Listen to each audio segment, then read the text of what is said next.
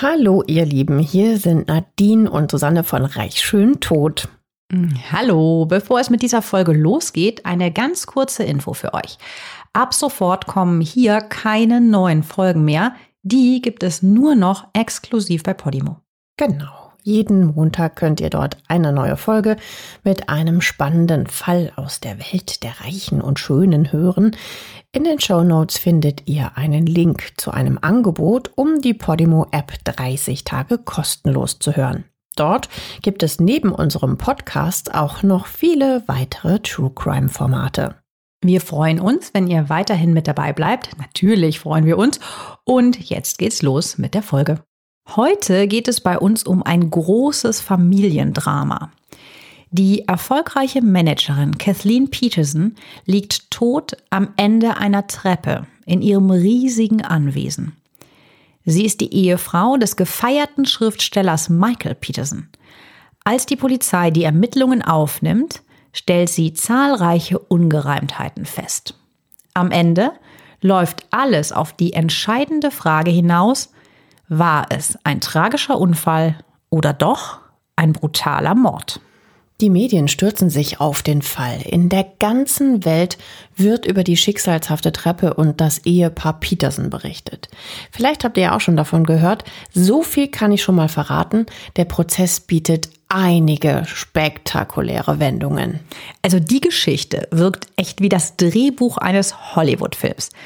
Regisseur und Oscar-Preisträger Jean-Xavier de Lestrade macht aus dem Drama sogar eine Serie mit 13 Folgen, die unter dem Titel The Staircase Tod auf der Treppe läuft. Neben der toten Kathleen Peterson geht es um Sex und zwielichtige Zeugen und plötzlich spielt ein ungeklärter Todesfall in Deutschland eine zentrale Rolle. Wie das alles zusammenpasst, klären wir heute auf. Und damit herzlich willkommen bei Reich schön tot, eurem True Crime Podcast aus der Glitzerwelt. Ich bin Nadine. Und hi, ich bin Susanne.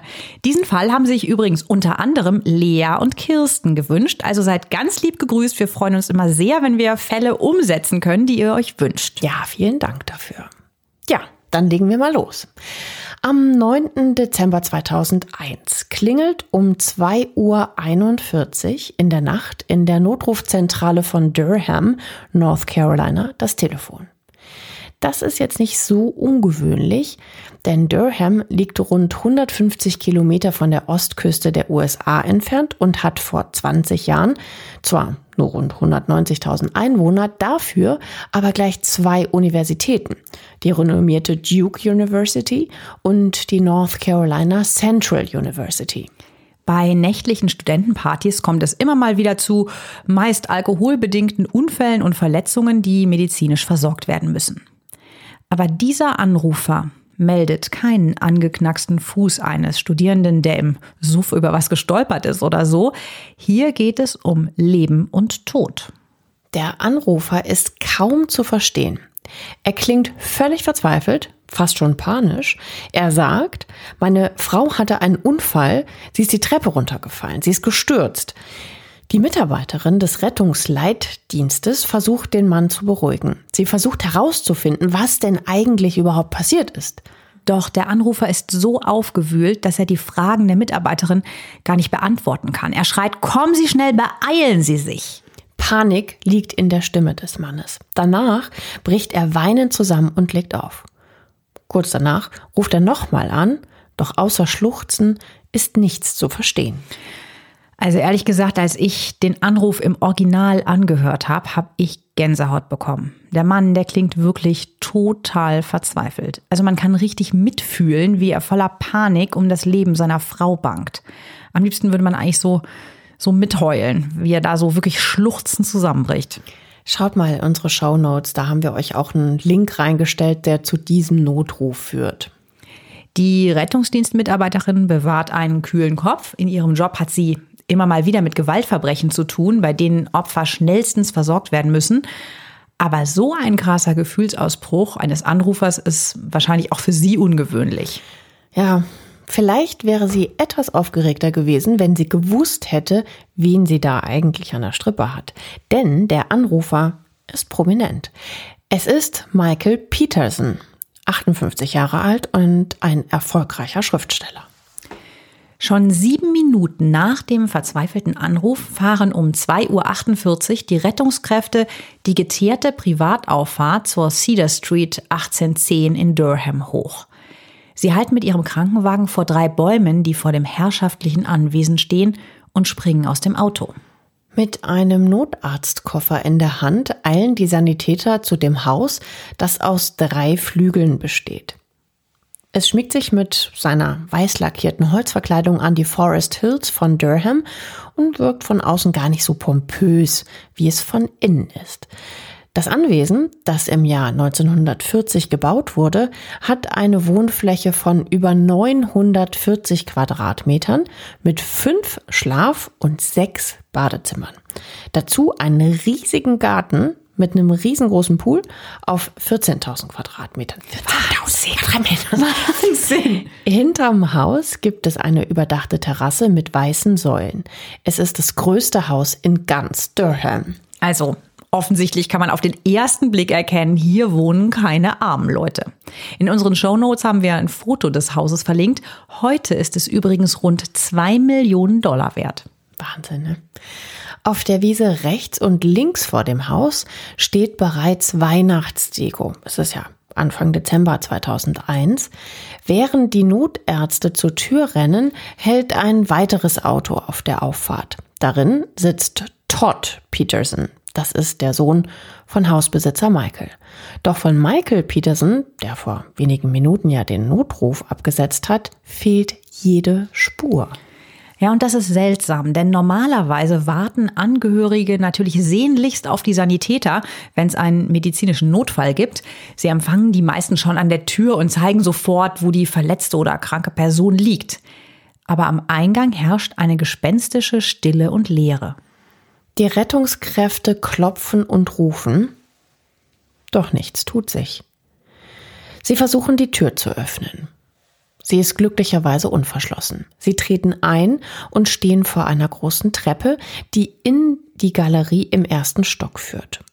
Sollte am Ende der Treppe nicht die schwer verletzte Person liegen?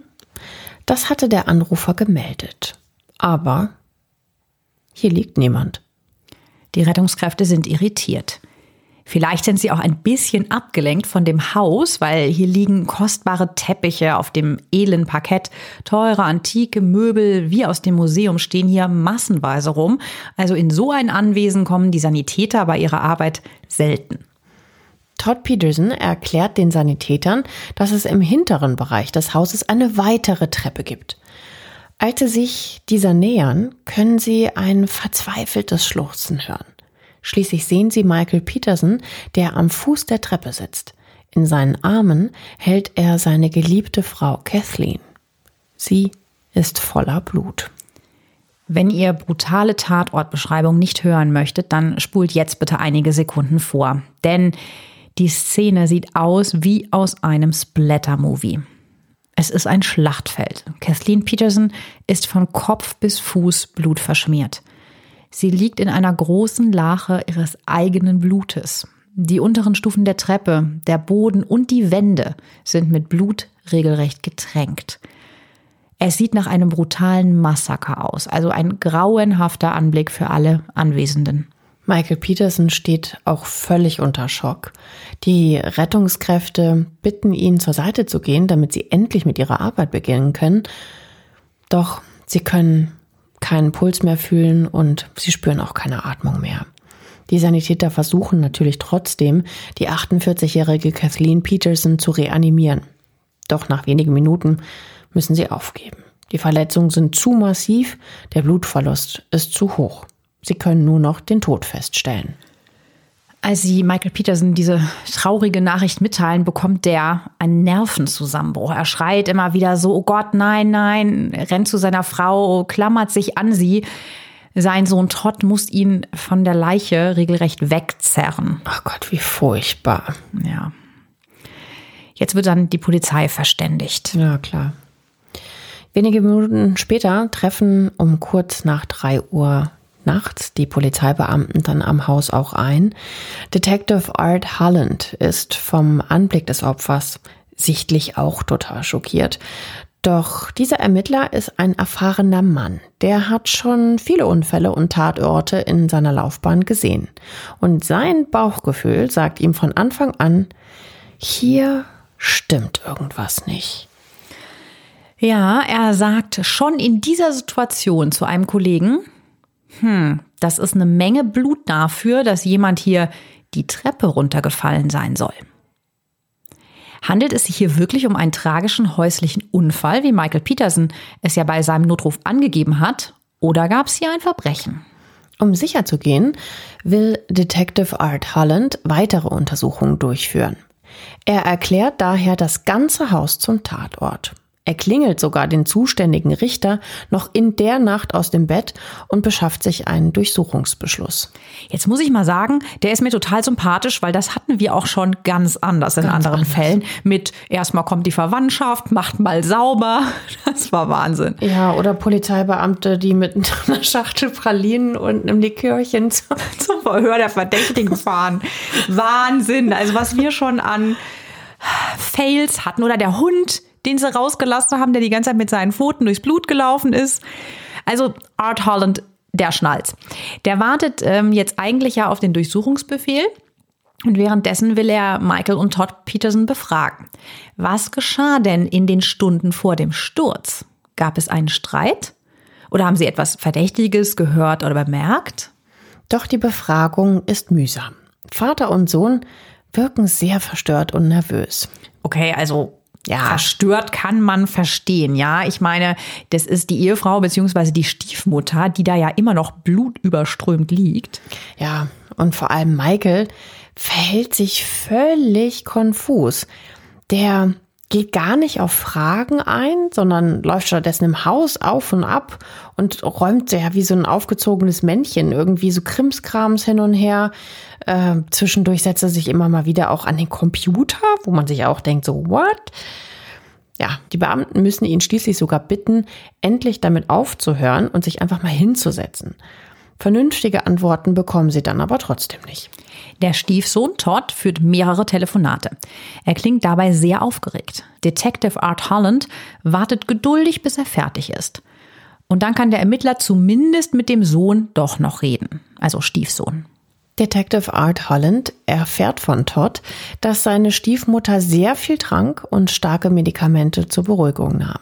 Der Stiefsohn glaubt, dass Kathleen Peterson durch den Alkohol und die Medikamente leicht benebelt war, auf der Treppe das Gleichgewicht verlor und diese dann herunterstürzte.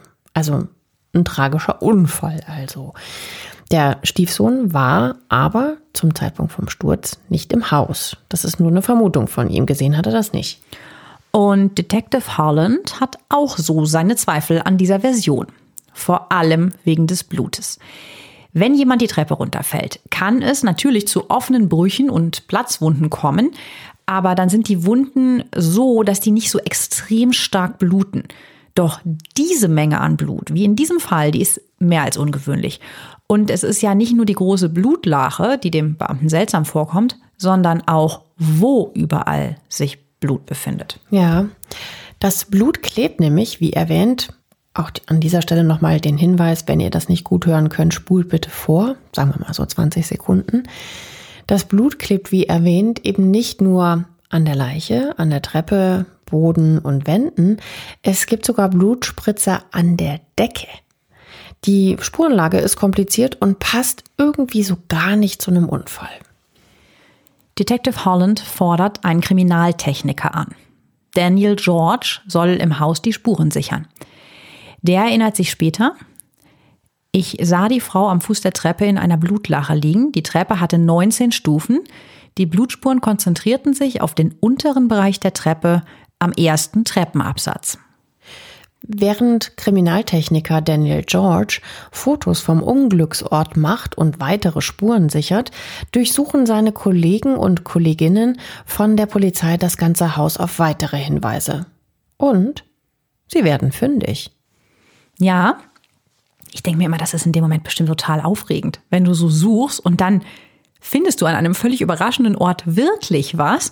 Bei denen ist das ähm, in der Küche an der Arbeitsplatte sowie an der gegenüberliegenden Seite am Geschirrschrank. Da sind ebenfalls Blutspritzer zu sehen. Ja, doch, das ist nicht alles.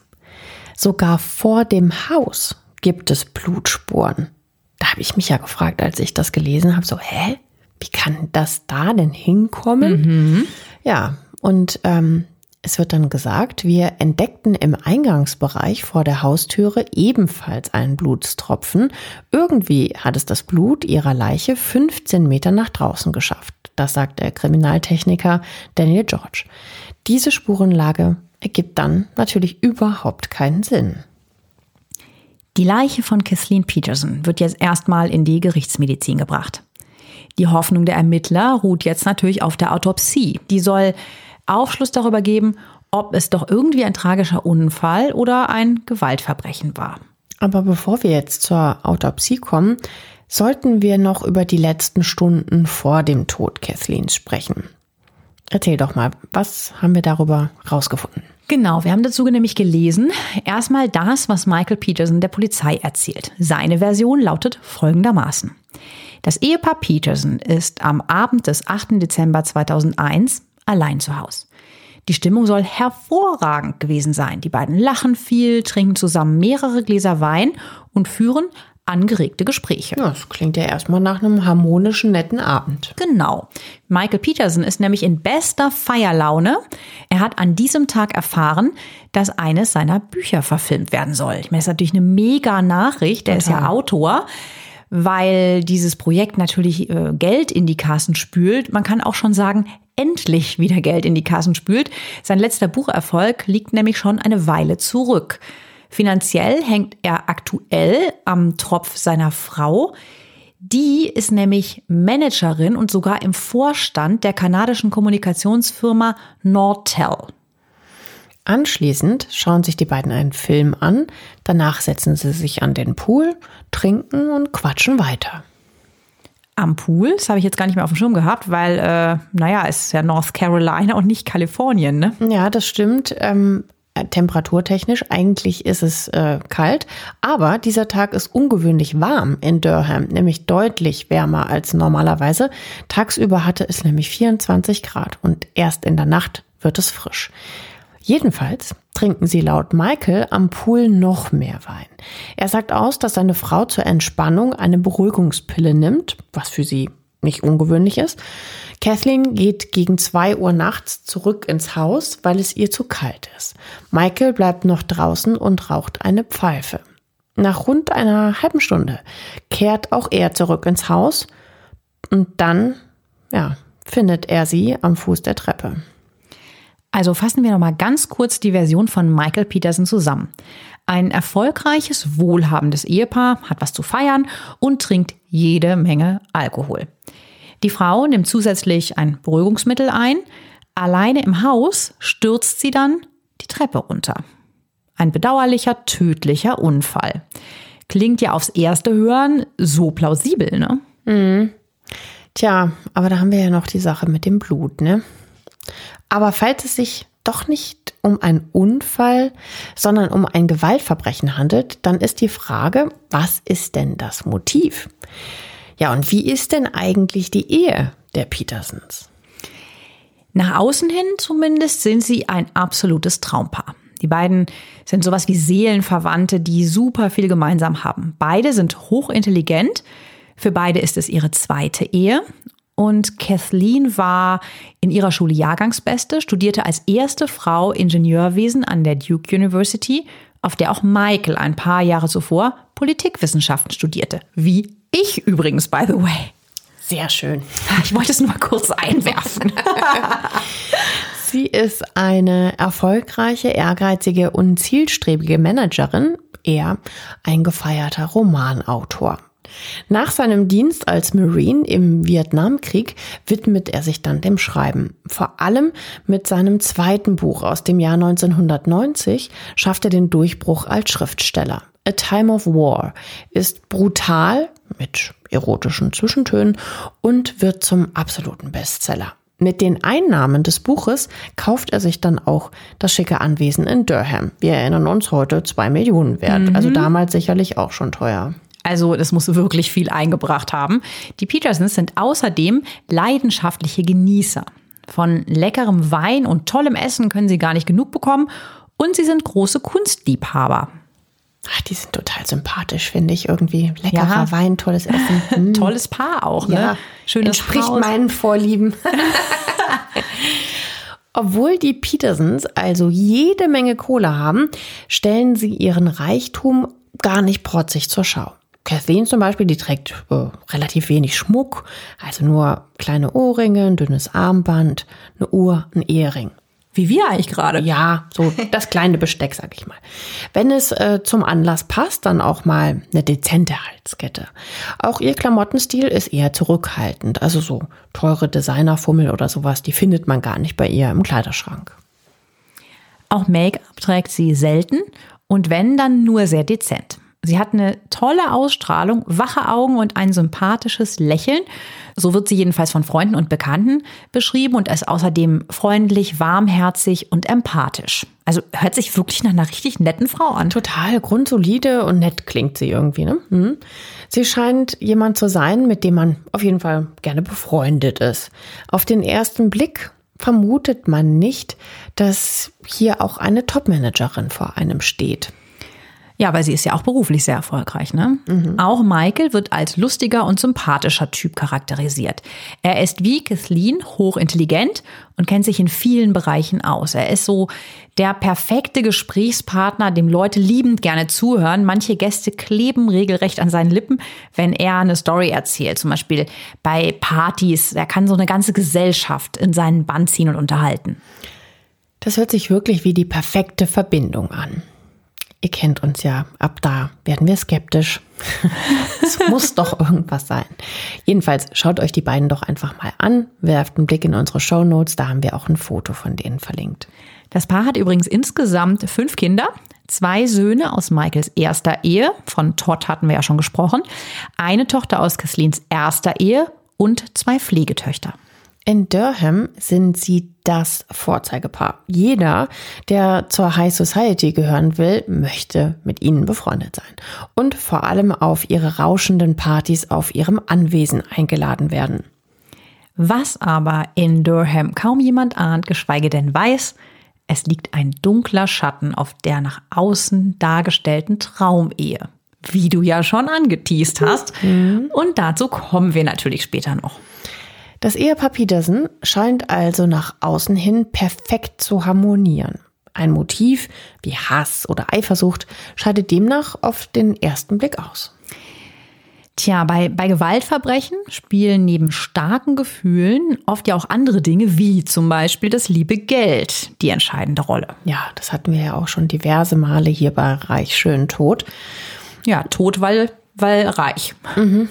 Naja, und auch diesen Geldaspekt überprüfen die Ermittler. Fakt ist, Michael hätte von Tod seiner Frau finanziell eigentlich gar nicht profitiert. Sein letzter Erfolg als Autor liegt ja, wie gesagt, schon ein paar Jahre zurück. Aktuell hat er noch keine Einnahmen. Sein Buch soll ja erst verfilmt werden. Daher muss im Moment Kathleen alles bezahlen, die in ihrem Job als Vorstand sehr gut verdient. Vielleicht kratzt es sie ja ein wenig, dass sie für den Lebensunterhalt ihres Mannes aufkommen muss. Das Riesenhaus gehört dafür allerdings ja ihm. Streitigkeiten ums Geld sind nicht bekannt. Also ein klares Motiv für ein mögliches Gewaltverbrechen liegt erstmal nicht vor. Viele gehen daher offiziell im Moment erstmal noch von dem Unfall aus. Bis auf Bezirksstaatsanwalt Jim Harden. Der erhebt nur rund zwei Wochen nach Kathleens Treppensturz tatsächlich Anklage gegen Michael Peterson. Bei so einem unklaren Fall ist es schon äußerst ungewöhnlich, dass nach wenigen Tagen Ermittlungsarbeit bereits eine Anklage eingereicht wird. Ja, vor allen Dingen zu diesem Zeitpunkt, da liegt noch nicht mal der Bericht der Autopsie vor. Übrigens. Und es wird ein reiner Indizienprozess. Zeugen gibt's keine. Auch ein Motiv können die Beamten ja offenbar nicht finden. Die Spurenlage ist verwirrend und Michael beteuert beharrlich seine Unschuld. Nachdem Anklage erhoben wurde, steht seine Familie zunächst hinter ihm. Auch Caitlin Kathleens Tochter aus erster Ehe und Stieftochter von Michael glaubt nicht, dass ihr Stiefvater etwas mit dem Tod ihrer Mutter zu tun hat. Vor dem Prozess sagt sie gegenüber der Presse, meine Mutter und Michael hatten eine liebevolle Beziehung. Sie hätten sich nie etwas zur Leide tun können. Meine Mutter wäre entsetzt, wenn sie wüsste, was jetzt mit ihrem Mann geschieht. Michael heuert sich jetzt einen echten Starverteidiger an, den David Rudolph. Und der hat wenige Monate zuvor, zu diesem Zeitpunkt 2001, schon Footballstar Ray Caruth wegen Mordes vor Gericht verteidigt. Also, wenn ihr uns häufig hört, dann kennt ihr den Fall natürlich. Das war die Folge 29. Ansonsten hört mal rein. Das ist auch ein echt spannender Fall gewesen. Dieser Verteidiger ist sehr zielstrebig, kann sich richtig in einen Fall verbeißen und beherrscht den Umgang mit den Medien perfekt. Die Staatsanwaltschaft konzentriert sich bei der Vorbereitung des Prozesses auf die Indizien. Ja, mehr gibt's ja auch aktuell nicht. Vor allem die Blutspuren interessieren sie sehr. Vor allem muss man ja auch sagen, die Blutspritzer an der Decke, von denen haben wir ja eben erzählt, die sind in knapp drei Metern Höhe und das ist wirklich ein seltsames Indiz. Für die Ermittelnden passt das Blut an der Decke nämlich einfach gar nicht zu dem Treppensturz. Der leitende Staatsanwalt Jim Harden äußert sich so. Für uns sah das nicht nach einem Unfall aus. Für uns war das Mord. Das ist auch der Hauptgrund für seine Anklage, obwohl sehr krass, muss man sagen, da noch nicht mal die Ergebnisse der Autopsie vorliegen. Das hattest du ja gerade schon mal angedeutet. Ja, immer noch nicht. Ne? Ja. Die sind sich schon so sicher. Ja, er beantragt zudem einen Haftbefehl gegen Michael Peterson, der ihm in den nächsten Tagen zugestellt werden soll. Michael ist total geschockt, als er das von seinem Anwalt erfährt. Denn jetzt steht ihm ja wirklich ein Prozess wegen Mordes bevor. Gerade war er noch so der hilflose Anrufer, äh, meine Frau ist die Treppe runtergefallen. Jetzt beschließt er auf den Rat seines Anwaltes in die Offensive zu gehen. Er stellt sich am 20. Dezember 2001 medienwirksam der Polizei. Vor dem Revier gibt er der bestellten Presse ein emotionales Interview. Er sagt, Kathleen war mein Leben. Ich trage ihren Namen fest in meinem Herzen. Ich hätte ihr nie etwas antun können. Ich bin unschuldig. Und das werden wir vor Gericht beweisen. Ja, klingt erstmal so ein bisschen siegesgewiss eigentlich, ne? Also von Unsicherheit oder Schuld oder sowas ist bei ihm gar nichts zu spüren. Nee, aber wir wissen ja auch, Michael ist sehr intelligent. Er kann seine Gesprächspartner fesseln und manipulieren und er weiß als Romanautor natürlich auch, wie eine gute Story funktioniert und wie man so die Worte setzt. Ne? Also die Öffentlichkeit ist jedenfalls in dem Moment schockiert, dass Michael als Hauptverdächtiger präsentiert wird, weil er ja prominent ist und sehr hohes Ansehen in seiner Heimat genießt. Zunächst kommt Michael dann in Untersuchungshaft nachdem ihm auf dem Polizeirevier offiziell der Haftbefehl übergeben wird. Sein Verteidiger David Rudolph schafft es aber, dass Michael gegen 850.000 Dollar Kaution bis zum Prozess wieder auf freien Fuß gesetzt wird. Mittlerweile liegt auch das Ergebnis aus der Gerichtsmedizin vor.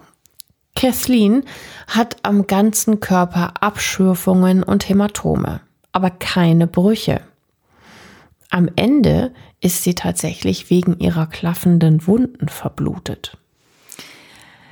Hm, kein Wunder, ne? Die Wunden, sie stürzt ja 19 Treppenstufen runter. Ja, das ist es aber nicht. Die Gerichtsmedizinerin Deborah Radish erklärt, dass die Wunden eher sie an einen Kampf erinnert haben. Weil eine Sache ist ganz besonders bemerkenswert. Die Pathologin findet sieben tiefe Wunden an Kathleens Schädel. Die konnte Deborah aber erst entdecken, nachdem sie Kathleen bei der Leichenschau die Haare abrasiert hat. Und jetzt wird's interessant. Die Wunden haben ein ungewöhnliches Muster, wie von einer Miniatur-Mistgabel. Solche Wunden hat die Gerichtsmedizinerin noch nie vorher gesehen. Sie legt sich fest. Die Verletzungen stammen nicht von einem Treppensturz, sondern sind schwerste Misshandlungen. Die Autopsie unterstützt eigentlich so eher den Verdacht der Staatsanwaltschaft, dass es Mord war. Doch bisher haben wir trotzdem eine unklare Spurenlage. Nach wie vor fehlt nämlich das Motiv für den Mord und die Tatwaffe, wenn die Verletzungen eben nicht von diesem Treppensturz stammen. Zur möglichen Tatwaffe kommen wir gleich noch. Zunächst deckt jetzt mal die Verteidigung Widersprüche im Autopsiebericht auf. Denn die Ergebnisse passen nicht so recht zusammen. Es werden keine Frakturen des Genicks oder des Schädels, auch keine Hirnblutung festgestellt. Das sind aber normalerweise die Folgen von tödlichen Prügelattacken. Und genau davon geht die Gerichtsmedizinerin ja als Todesursache aus. Wenn es solche Verletzungen nicht gibt, dann kann es auch keine Misshandlung gegeben haben, argumentiert jetzt die Verteidigung. Hm, die Verteidigung präsentiert daher eine ganz andere Theorie. Michael ist nicht der Täter, sondern ebenfalls ein Opfer. Durch seine kritischen Berichte als lokaler Kolumnist macht er sich viele Feinde. Er prangert in seiner Kolumne immer wieder vermeintliche Missstände in Durham an. Und das betrifft auch die örtliche Polizei. Da ist von Inkompetenz und Korruption die Rede. Und diese Kolumnen sollen bei den Verantwortlichen verständlicherweise gar nicht gut angekommen sein.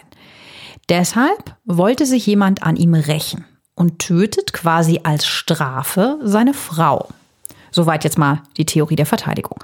Sie kritisiert außerdem massiv die Staatsanwaltschaft, dass sie nur in eine Richtung ermitteln würde, nämlich gegen Michael, aber halt sonst nicht irgendwelchen Spuren nachgeht. Die Staatsanwaltschaft lässt sich von dieser Theorie nicht beeindrucken. Durch den Bericht der Gerichtsmedizin wissen die Strafverfolger jetzt immerhin, wie die Mordwaffe beschaffen sein muss. Wir suchten nach einem zylindrischen Gegenstand. Und weil es keine Frakturen gab, muss dieser Gegenstand irgendwie flexibel und elastisch sein, erklärt Staatsanwalt Jim Harden.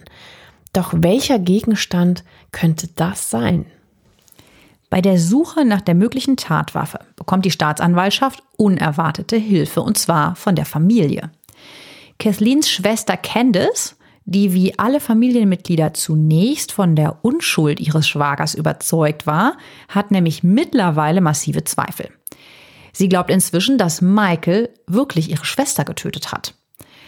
Vor allem hat sie eine Idee, was die Tatwaffe sein könnte, nämlich der Schürhaken, den sie ihrer Schwester als Teil eines dreiteiligen Kaminsets vor Jahren geschenkt hatte.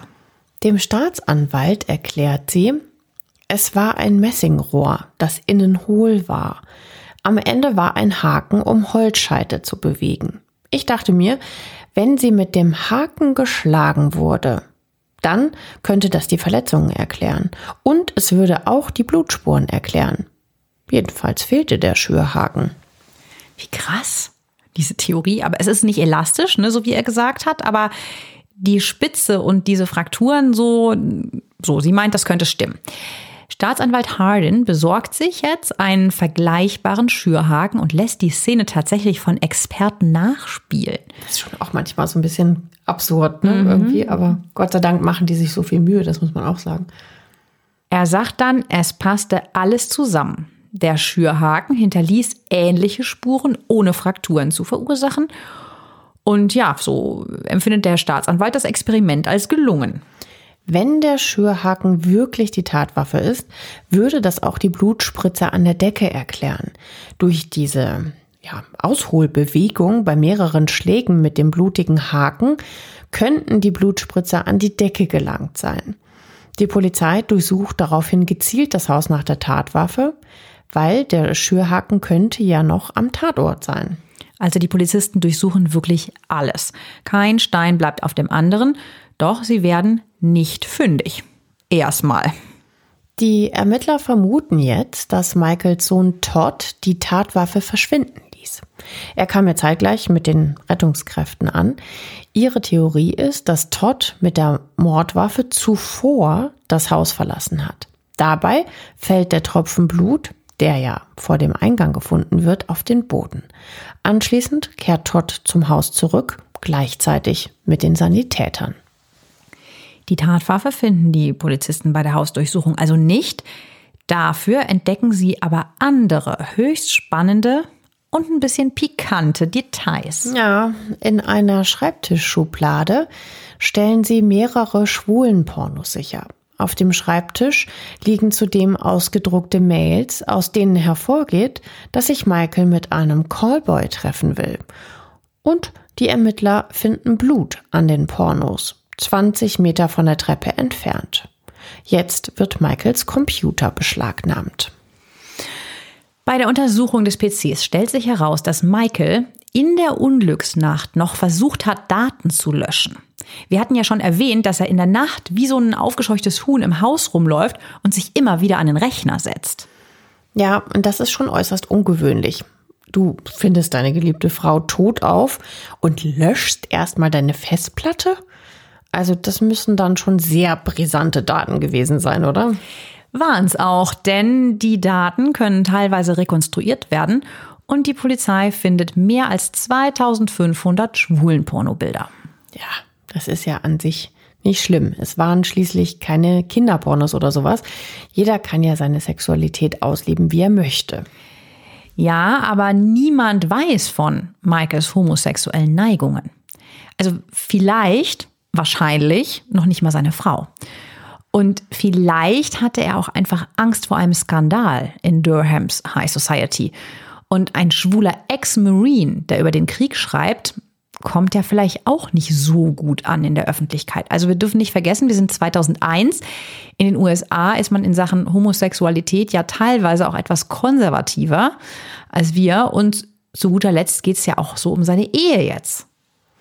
Auch die Finanzen nehmen die Ermittler jetzt nochmal genauestens unter die Lupe. Und da kommt ganz Erstaunliches bei heraus. Das vermeintlich wohlhabende Glamour-Paar ist in Wirklichkeit fast pleite.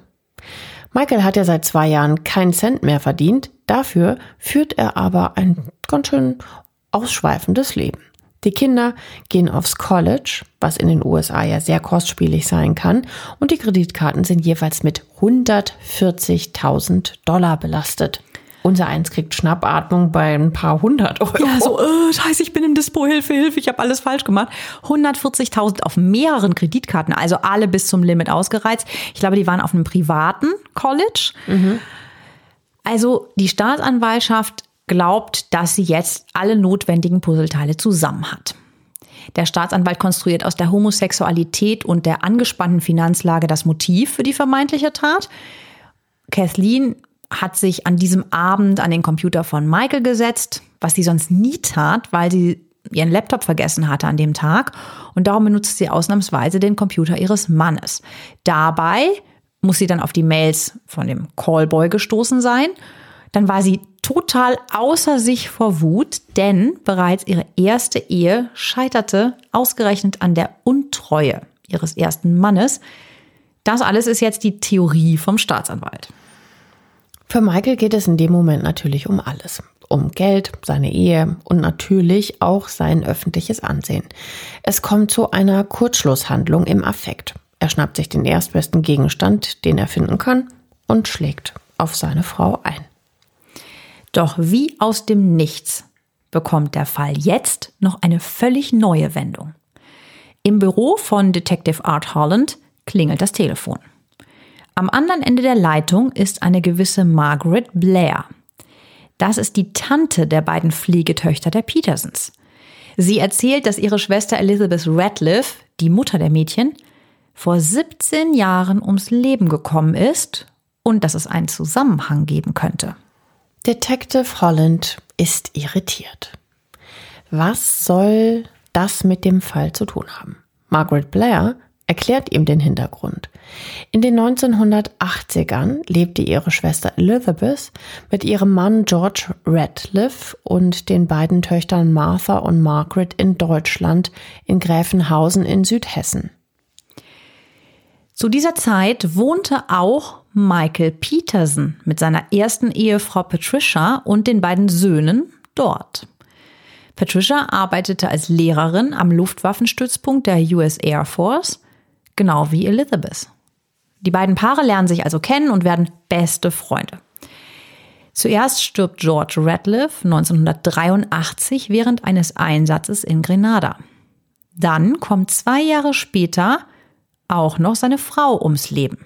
Die Petersons werden so Vormund der beiden Töchter von denen, das sind dann Waisenmädchen logischerweise. Und jetzt kommt der Hammer, nämlich wie Elizabeth ums Leben kommt.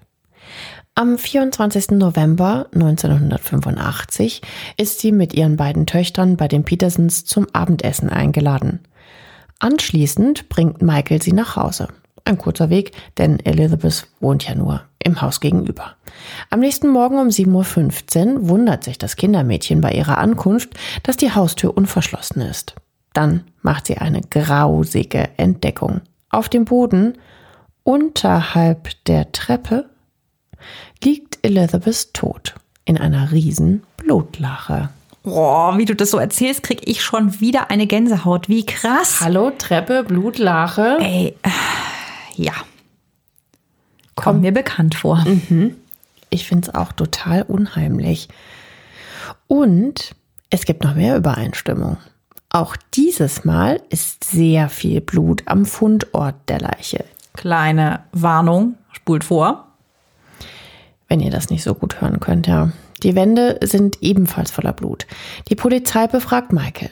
Er sagt, dass alles in bester Ordnung war, als er am Abend zuvor das Haus verlässt. Er vermutet einen, genau, Treppensturz.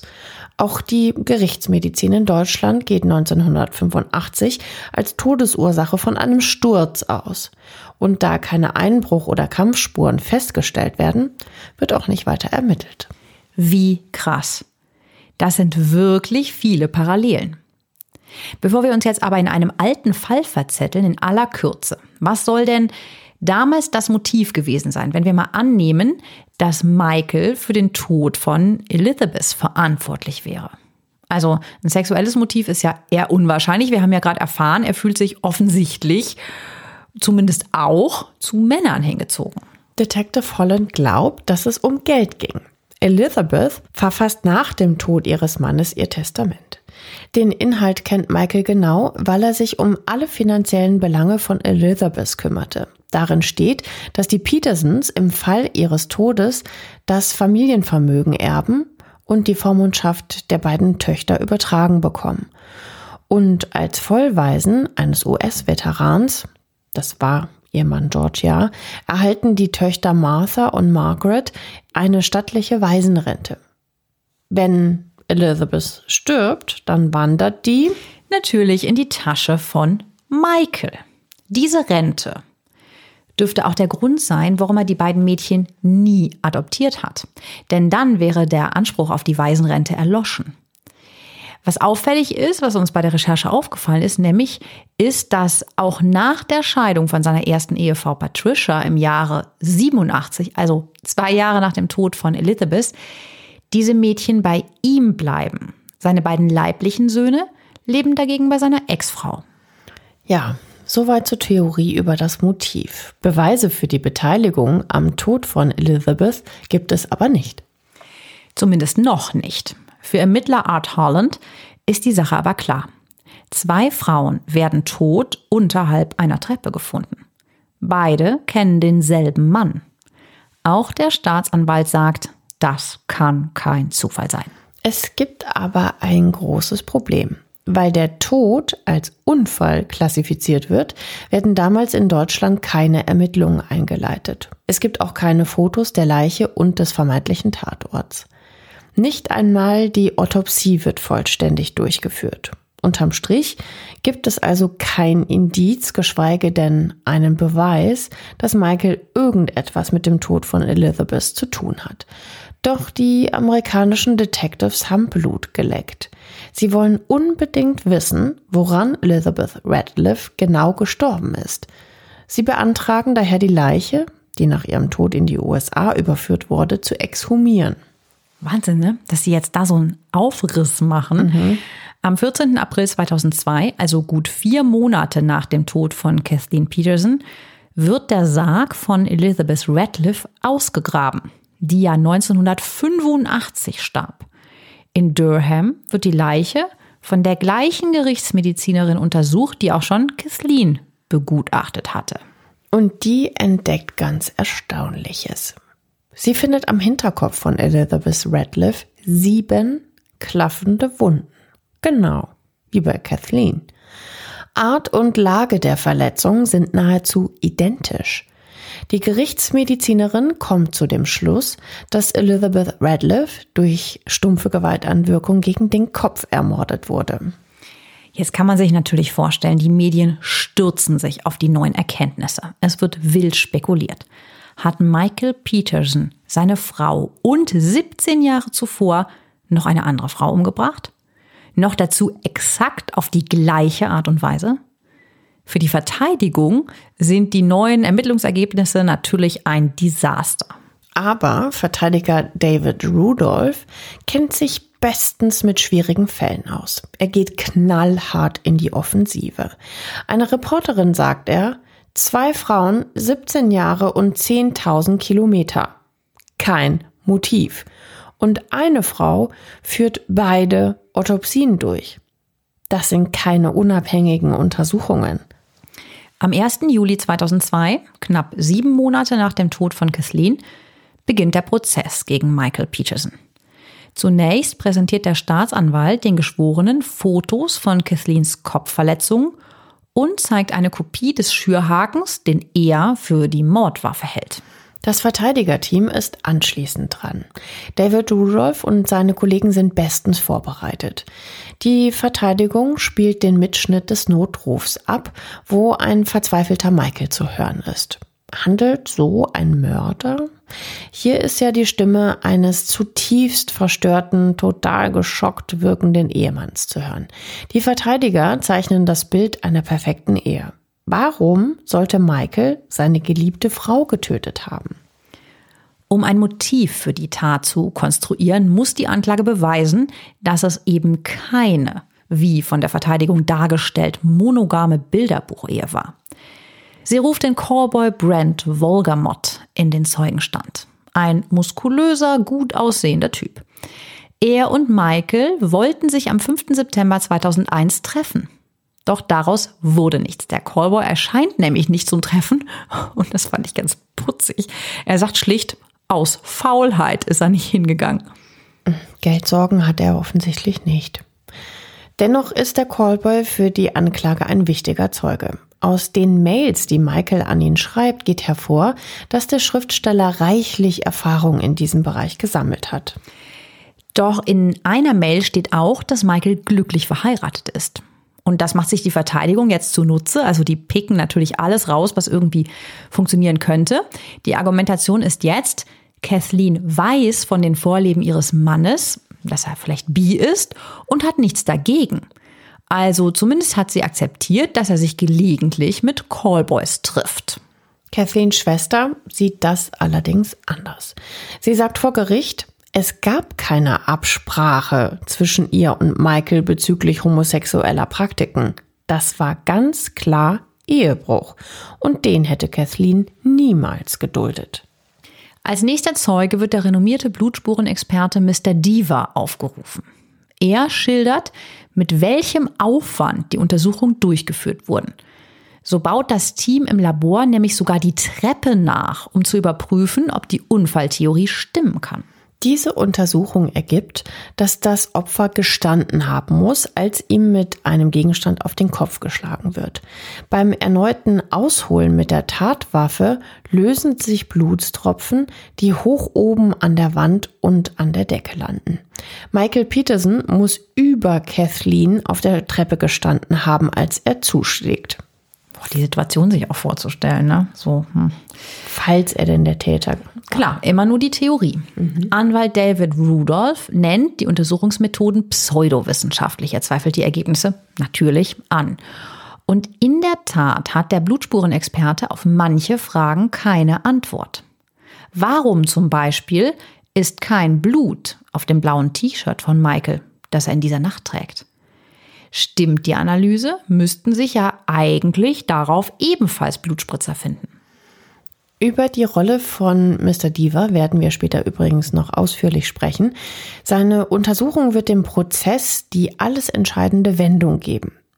Aber nicht so, wie ihr jetzt vielleicht vermutet. Merkt euch daher bitte mal diesen Namen. Anschließend muss Gerichtsmedizinerin Deborah Radish aussagen. Sie bleibt bei ihrer Meinung, dass es sich um Mord handeln muss.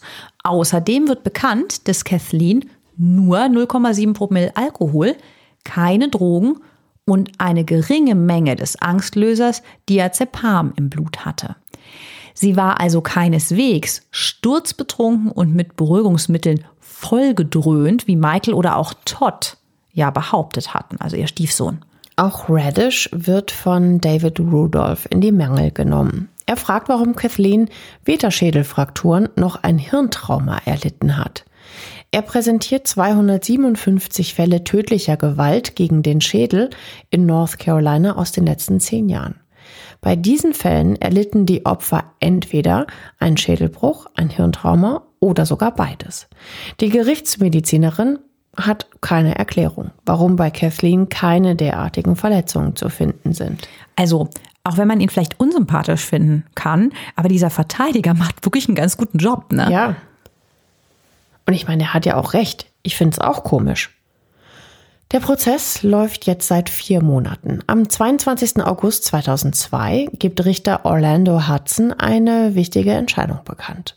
Er lässt den Fall der 1985 ermordeten Elizabeth Radcliffe im Verfahren zu.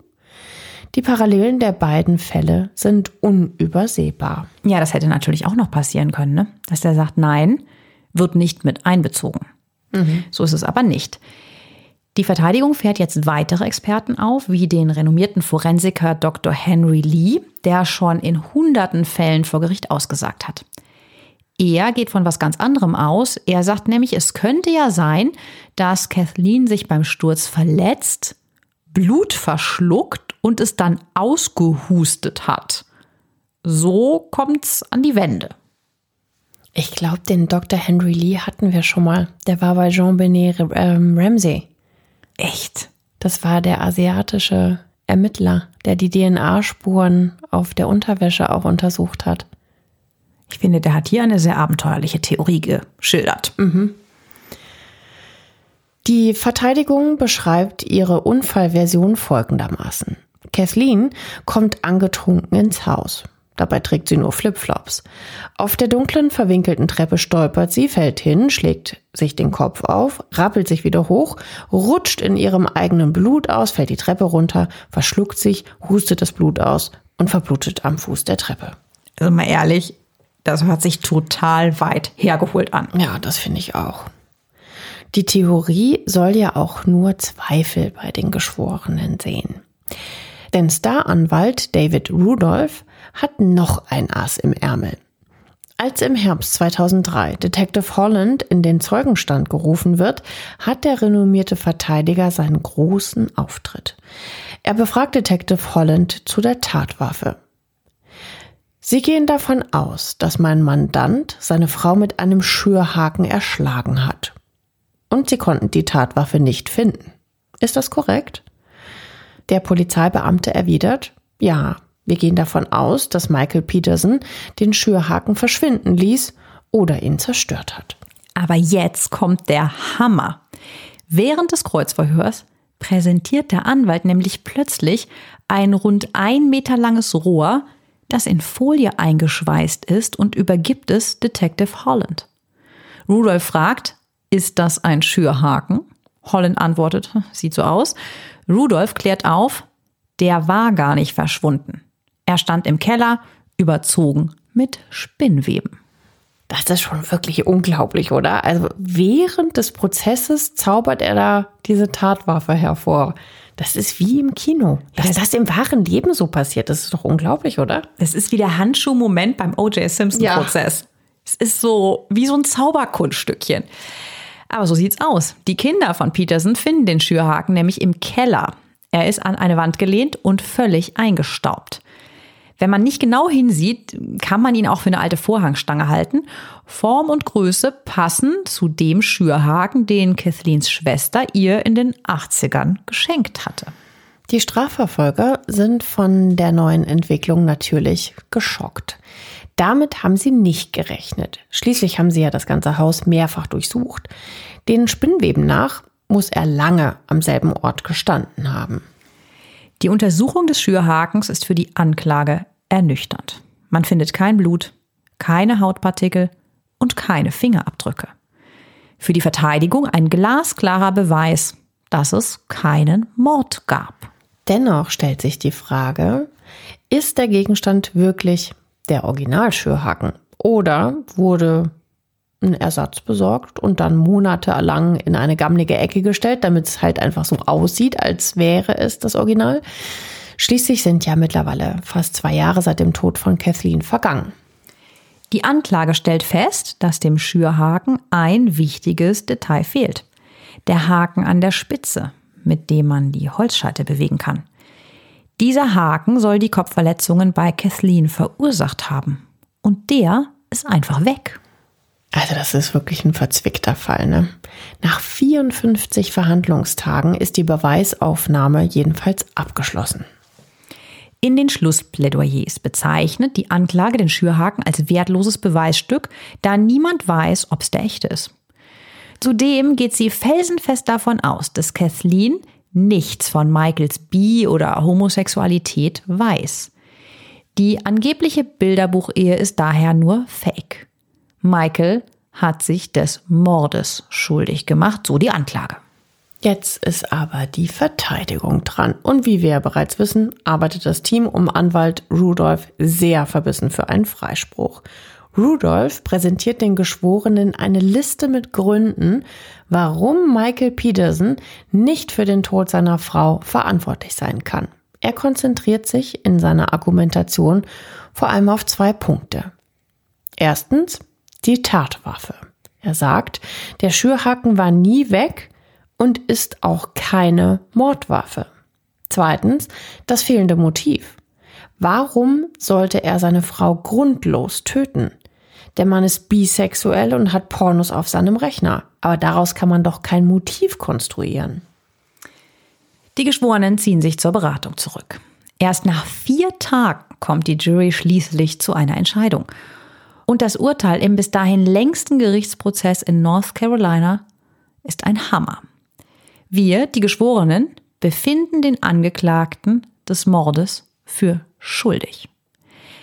Der Richter verkündet das knallharte Strafmaß. Der Angeklagte bleibt für den Rest seines Lebens in Haft, ohne die Möglichkeit einer Bewährung. Michael Peterson nimmt den Urteilsspruch gefasst auf. Er zeigt kaum Reaktionen. Als ihn der Richter fragt, ob er noch was sagen möchte, dreht er sich zu seinen beiden Pflegetöchtern und den beiden Söhnen um, die allesamt total verzweifelt sind und bitterlich weinen und sagt, alles wird wieder gut. Auch Stieftochter Caitlin, die der Familie gegenüber sitzt, vergießt viele Tränen. Ihr Stiefvater, den sie am Anfang ja noch so vehement verteidigt hat, ist laut Jury der Mörder ihrer Mutter. Michael Peterson wird in ein Gefängnis nach Nashville gebracht, wo er seine Strafe verbüßen soll. Im Jahr 2009 gibt Michael Peterson ein Interview im Knast. Aber seine Schuld gesteht er immer noch nicht ein. Er bleibt bei seiner Version und beteuert, er habe weder Kathleen noch Elizabeth umgebracht. Normalerweise wäre an dieser Stelle unser Podcast ja zu Ende. Aber bei diesem verzwickten Fall geht es tatsächlich nochmal richtig rund. Ja, aber wie? Während Michael hinter Gittern sitzt, sucht sein Anwaltsteam nach neuen Beweisen, die seine Unschuld belegen. Die Verteidigung will unbedingt einen neuen Prozess erzwingen. Sie stellen mehrere Anträge zur Wiederaufnahme des Verfahrens. Aber sie scheitern jedes Mal. Und jetzt kommt wieder Blutspurenexperte Mr. Diva ins Spiel. Den solltet ihr euch ja merken. Zur Erinnerung, das war der wichtige Experte im Prozess gegen Michael der muss parallel in einem ganz anderen Fall zugeben, dieser Mr. Diva, dass seine Behörde in der Vergangenheit bewusst manche, sagen wir mal, für die Staatsanwaltschaft negativen Ergebnisse zurückgehalten hat. Laut seiner Aussage ist das allerdings gängige Praxis, dass entlastende Ergebnisse, also entlastend für den Angeklagten, nicht berücksichtigt werden. Entschuldigung. Das musst du dir mal vorstellen, oder? Also wie kann denn bitte ein Wissenschaftler Ergebnisse, die den Ermittelnden nicht passen, einfach unterschlagen? Also, das ist wirklich schrecklich. Ja, damit beeinflusst er natürlich massivst bestimmte ja. Urteile. Total. Ja, aber für die Verteidigung von Michael Peterson ist das natürlich ein Segen. Die Aussage von Mr. Diva schockiert die Justiz in North Carolina natürlich auch total.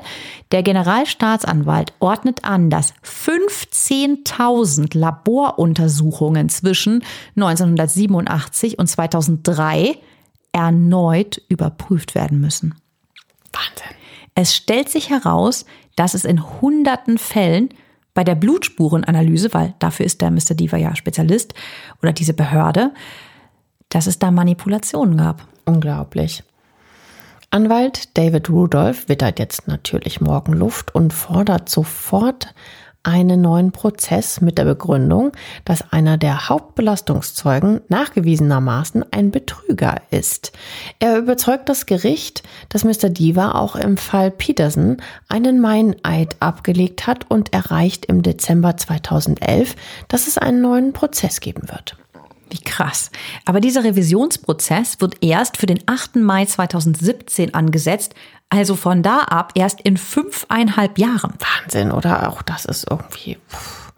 Jedenfalls steht die Anklage jetzt vor riesigen Problemen. Einerseits hat sie in Mr. Diva einen entscheidenden Zeugen verloren. Andererseits stellt sich heraus, dass gewisse Beweisstücke nach dem Prozess unbrauchbar gemacht wurden. Wer dafür verantwortlich ist, lässt sich nicht mehr klären. Die Beweislage ist plötzlich ganz dünn und ein Freispruch nicht unwahrscheinlich. So krass, wie sich da das Blatt so wendet, ne? Ja. Um nicht zu verlieren, bietet die Staatsanwaltschaft der Verteidigung jetzt ein Deal an. Michael sitzt mittlerweile seit 13 Jahren im Gefängnis. Das ist länger als die Strafe für Totschlag in North Carolina. Michael bekennt sich bei einer Anhörung im Februar 2017 daher jetzt des Totschlags für schuldig und darf das Gefängnis als freier Mann verlassen, weil er die Strafe dafür ja bereits verbüßt hat. Er ist zwar verurteilt, aber frei. Für Michael ist das natürlich ein guter Deal. Ja, es ist zwar ein guter Deal. Auf der anderen Seite hat er ja immer behauptet, er sei unschuldig. Ähm, und so geht er jetzt ja dann trotzdem als verurteilter Totschläger raus. Aber er sitzt nicht mehr im Gefängnis. Ja, ich ja. meine, der hätte da ohne Chance auf Bewährung. Aber wenn, dann hätte ich jetzt ja dann schon nochmal gesagt, hallo, ich habe das nie gemacht und das ist jetzt sozusagen. Ja, aber er musste sich halt für, das war halt der Deal, für Totschlag, für schuldig bekennen. Aber er sagt tatsächlich vor TV-Kameras schon, dass er unschuldig ist. Die Entscheidung löst bei seiner Familie und in der Öffentlichkeit ganz unterschiedliche Reaktionen aus. Viele halten ihn immer noch für einen Mörder, der aber jetzt mit einem juristischen Trick um die gerechte Strafe drumherum gekommen ist. Heute lebt Michael Peterson übrigens mit seinen 77 Jahren in einer Zwei-Zimmer-Wohnung in Durham und schreibt weiter Bücher. Sein letztes Werk, Behind the Staircase, erschien 2019. Darin geht es natürlich um seinen eigenen spektakulären Fall. Die Verkaufserlöse des Buches werden wohltätigen Zwecken gespendet. Okay, also zumindest schlägt er kein Kapital aus dem Fall und seiner Zeit im Gefängnis. Ja, ganz so ist es aber nicht. Er hat auch mehrere lukrative Film- und Buchdeals abgelehnt. Doch das hat einen ganz bestimmten Grund. Obwohl er quasi mittellos ist, will er gar kein Geld verdienen. Okay, du hattest ja auch gesagt, er wohnt jetzt in einer zweieinhalb Zimmer Wohnung, vorher im Riesenanwesen. Mhm. Warum das denn? Warum will er denn kein Geld verdienen? Naja, im Jahr 2002 verklagt ihn seine Stieftochter Caitlin wegen des Todes ihrer Mutter. Die beiden einigen sich außergerichtlich auf eine Zahlung von 25 Millionen Dollar und die hat er bis heute aber noch nicht bezahlt. Jeden Cent, den er verdient, müsste er dann eigentlich an Caitlin abdrücken. Und darauf hat er offensichtlich überhaupt keine Belust. Er beteuert ja auch nach wie vor seine Unschuld. Deswegen will er das Geld auch nicht bezahlen. Übrigens auch am Tod von Elizabeth Radcliffe beteuert er seine Unschuld. In einer TV-Sendung vor zwei Jahren sagt er, dass er medizinische Beweise habe, dass Elizabeth seinerzeit in Deutschland an den Folgen eines Schlaganfalls gestorben sei. Veröffentlicht wurden diese Beweise bisher aber noch nicht. Meine Güte, was für ein spannender, verzweigter Fall. Unglaublich. Jetzt seid ihr aber erstmal dran. Was haltet ihr denn davon? Was glaubt ihr? Hat Michael Peterson seine Frau ermordet? Oder mh, hm, war es doch ein tragischer Unfall? Schreibt uns gerne eure Meinung. Wir sind sehr gespannt. Ja, und wir freuen uns natürlich auch, wenn ihr uns abonniert, wenn ihr uns auf Insta schreibt oder Mails. Ja, und wir freuen uns natürlich auch jedes Mal, wenn ihr uns weitere Themenvorschläge wie diesen hier schickt. Uns hat bei diesem Fall sehr unterstützt der Stefan Weber. Vielen Dank. Also der hat das super vorbereitet und uns bei der Recherche sehr geholfen. Wollten wir an der Stelle auch mal erwähnen, dass wir das nicht immer alles alleine machen. Danke dir. Ja, das war's für heute bei Reich schön tot. Wir hören uns nächste Woche Montag wieder. Habt eine schöne Woche. Bis dann. Tschüss. Tschüss.